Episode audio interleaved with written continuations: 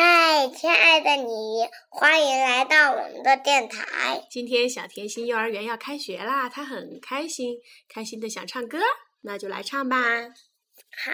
好，张燕燕燕燕，张燕燕燕燕燕老师，燕燕燕燕燕燕燕燕燕燕燕燕燕燕燕燕燕燕燕。妈妈燕燕，妈妈燕燕，跑得快，跑得快，燕燕燕燕燕燕燕燕燕燕燕燕。张燕老师，张燕老师奇怪。哦，张燕老师是你的老师吗？是不是？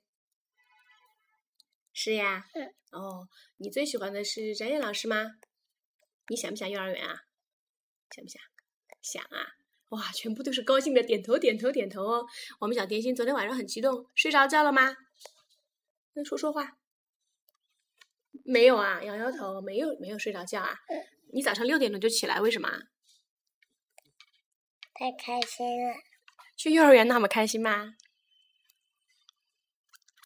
哎呦，好腼腆哦，因为有想的人，是不是啊？想谁呀？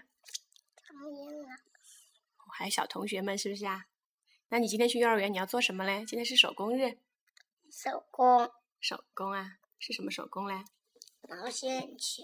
哦，这个毛线球从上个学期做到这个学期，是不是啊？嗯。哦，是大姐姐才可以做好吗？哦。好，刚才呢是小甜心，因为要上学了，就非常非常开心，唱的一首歌。到底要怎么样才能够让孩子喜欢上学校呢？与其绞尽脑汁想这个办法，还不如做教育的人来认真坐下来，想想办法，让教育变得更有趣、更轻松吧。在小甜心读这个新教育学校之前，很多人在质疑为什么要送孩子去这样小众的环境学习呢？作为妈妈，其实呢，我并不关心这个教育它姓张姓李，宣传什么样的内容。我关心的是，他能不能够让我的孩子真的爱上学习，爱上学校这样的环境。